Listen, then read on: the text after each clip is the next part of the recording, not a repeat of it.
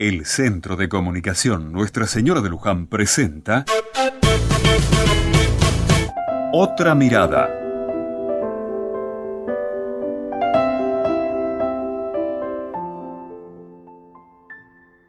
Hoy se conmemora un nuevo aniversario de la Noche de los Lápices. Se conoce como la Noche de los Lápices a una serie de 10 secuestros de estudiantes de secundaria, ocurrido durante la noche del 16 de septiembre de 1976 y días posteriores en la ciudad de La Plata.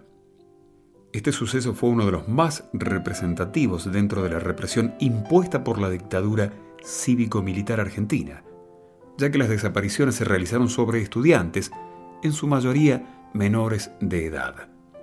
El caso tomó notoriedad pública en 1985, luego del testimonio de Pablo Díaz, uno de los sobrevivientes, en el juicio de las juntas.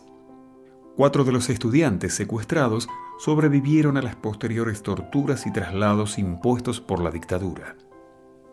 Las víctimas eran en su mayoría estudiantes de la UES, Unión de Estudiantes Secundarios de La Plata, y tenían en ese tiempo entre 16 y 18 años de edad. Esta agrupación, junto a otras escuelas que habían reclamado en 1975 ante el Ministerio de Obras Públicas el otorgamiento del boleto de autobús con descuento estudiantil secundario. Esta circunstancia, junto al testimonio de uno de los sobrevivientes, Pablo Díaz, ha popularizado la hipótesis de que los secuestros hayan sido consecuencia directa de aquel reclamo.